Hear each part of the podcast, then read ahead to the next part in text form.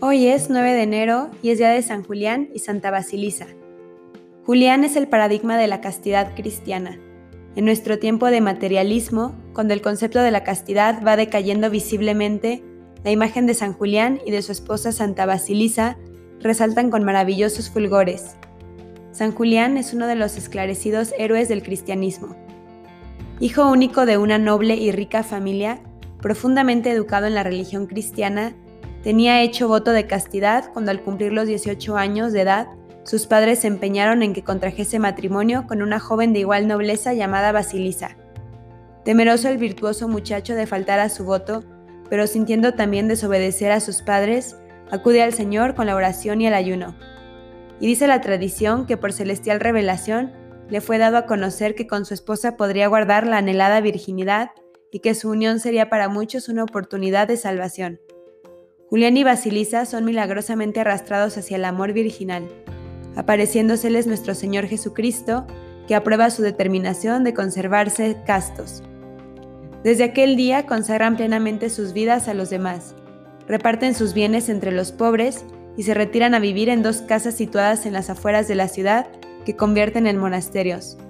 A la de Julián acuden hombres de todas las clases sociales para que les guíe con sus prudentes y santos consejos. A la de Basilisa, una multitud de muchachas que, edificadas con el ejemplo de su virtud, muchas de ellas abrazan la vida religiosa viviendo en santa paz bajo su dirección. Muy pronto la fama de ambos esposos se extenderá por todo el imperio. Los religiosos decían que Julián era muy exigente y duro para sí mismo, pero admirablemente comprensivo y amable para con los demás, y que gobernaba con tal prudencia y caridad a los monjes que éstos se sentían en aquel desierto más felices que si estuvieran en el más cómodo convento de la ciudad. Sucedió que estalló en Antioquía la persecución contra los cristianos, y el gobernador marciano ordenó apresar a Julián y a todos sus monjes. Centenares de cristianos murieron siendo quemados por proclamar su amor a Jesucristo, y cuando le llegó el turno a nuestro santo, se produjo el siguiente diálogo entre el perseguidor y Julián. Adora la estatua del emperador y de los dioses, le dijo. No hay más omnipotente que Dios nuestro Padre, respondió Julián. Su Dios y emperador es el César de Roma.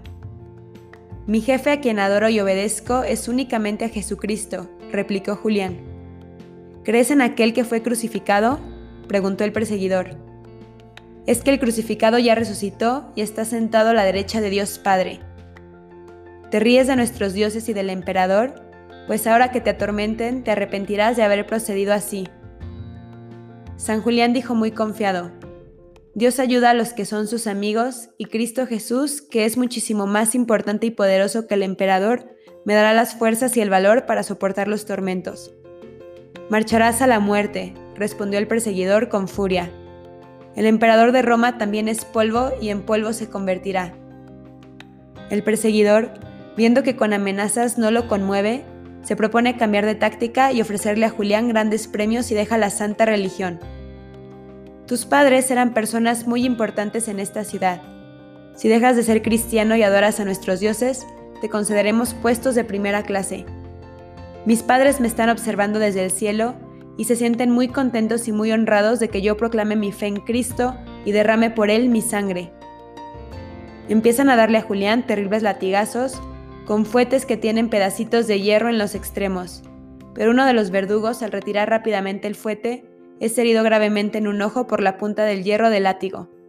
Julián oye el grito de dolor y llamando al verdugo le coloca sus manos sobre el ojo destrozado y se obtiene inmediatamente la curación. Los verdugos le cortan la cabeza al santo, pero en ese momento el joven Celso, hijo del perseguidor marciano, al ver con qué gran valentía y alegría ha ido a la muerte este amigo de Cristo, se declara él también seguidor de Jesús y se hace cristiano. Esta conversión fue considerada como un verdadero milagro espiritual obtenido por el martirio de Julián. Basilisa murió tiempo después en la paz del Señor, después de haber sido también muy perseguida. La gloriosa muerte de este matrimonio arrastra hacia la fe en Cristo a muchos paganos que admiran su firmeza, y la proyección de su ejemplaridad se dilata a través de los siglos en la devoción de los fieles.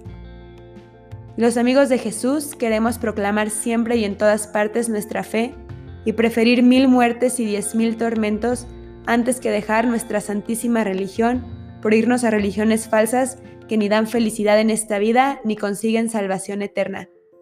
San Julián y Santa Basilisa, rueguen por nosotros.